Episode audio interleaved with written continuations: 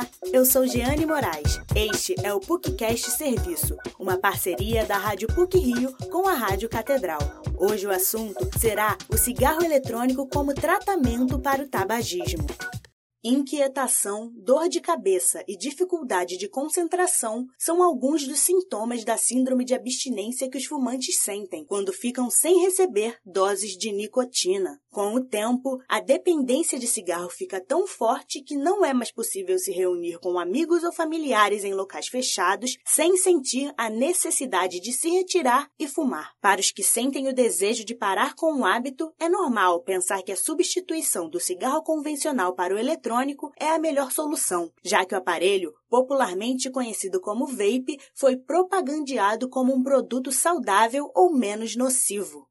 O coordenador da Comissão Científica de Tabagismo da Sociedade Brasileira de Pneumologia e Tisiologia, Dr. Paulo Correia, afirma que substituir o cigarro convencional pelo eletrônico não adianta, pois o fumante continua recebendo altas doses de nicotina. Segundo o doutor, o único elemento que não se encontra no aparelho é o monóxido de carbono. Fora ele, existem mais de 80 substâncias nocivas no vape. Ninguém para de fumar fumando. Ninguém para de fumar vaporizando. Cigarro eletrônico não é só vapor de água. Cigarro tem muita sujeira, igual tem no cigarro convencional, só não tem monóxido de carbono, mas tem novos riscos associados a ele, essa substância. Muito o que acontece é que as pessoas muitas vezes ficam sendo dual users, que a gente fala. Ela não consegue parar o cigarro convencional e ainda fica usando o cigarro eletrônico. O cigarro eletrônico, ele traz outras questões que não tinha no cigarro convencional. Para esquentar, existe um filamento, e esse filamento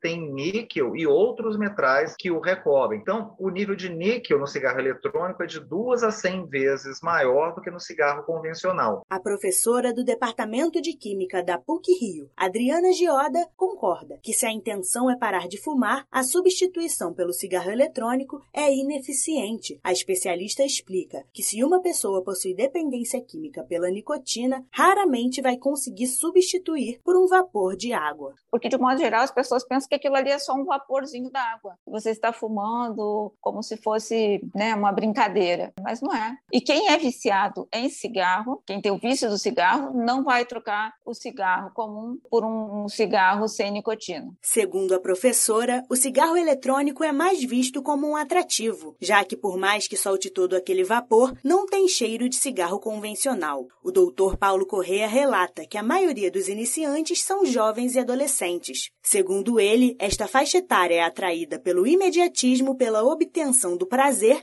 e por não ter uma boa avaliação dos riscos. Com isso, frases como eu não sou dependente e eu paro de fumar quando eu quiser são ditas pela maioria das pessoas que começam a fumar. E quando menos se espera, o indivíduo já está completamente dominado pela indústria. A estudante Laura Giassetti, de 17 anos, experimentou o cigarro eletrônico pela primeira vez com 12 anos de idade por influência de amigas mais velhas. Com 14 anos, voltou a usar e desde então não parou mais. Em dezembro de 2021, a jovem acordou no meio da noite com falta de ar e precisou ser hospitalizada. Ao fazer exames, o médico a informou que a maior parte do problema estava no excesso do uso do vape. O que aconteceu foi que eu tive uma crise, não estava conseguindo respirar, eu não sabia o que estava acontecendo, eu falei para minha mãe, acordei umas 5 da manhã, não conseguindo respirar, eu falei, eu preciso ir no, ir no hospital agora. Aí a gente foi, e aí o médico perguntou se eu usava algum cigarro eletrônico, alguma coisa assim. Eu falei que sim. Aí eu fui fazer todos os exames e ele falou que a maior parte do problema era isso mesmo.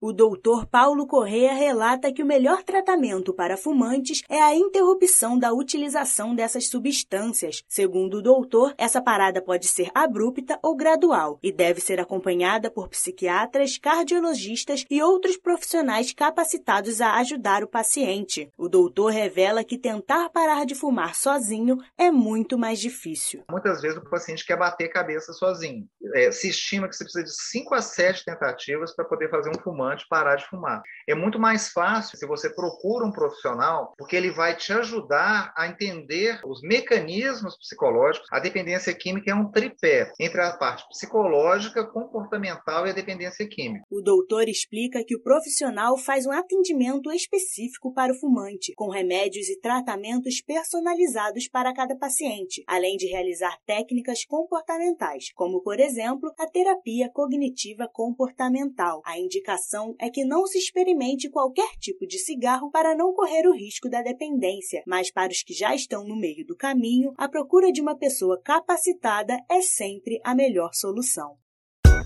Esse episódio teve produção e edição sonora por Jeane Moraes, com supervisão e edição do professor Célio Campos. Lembramos que a Rádio PUC faz parte do Comunicar e é coordenado pela professora Lilian Sabac. Voltamos na próxima sexta-feira. Até lá!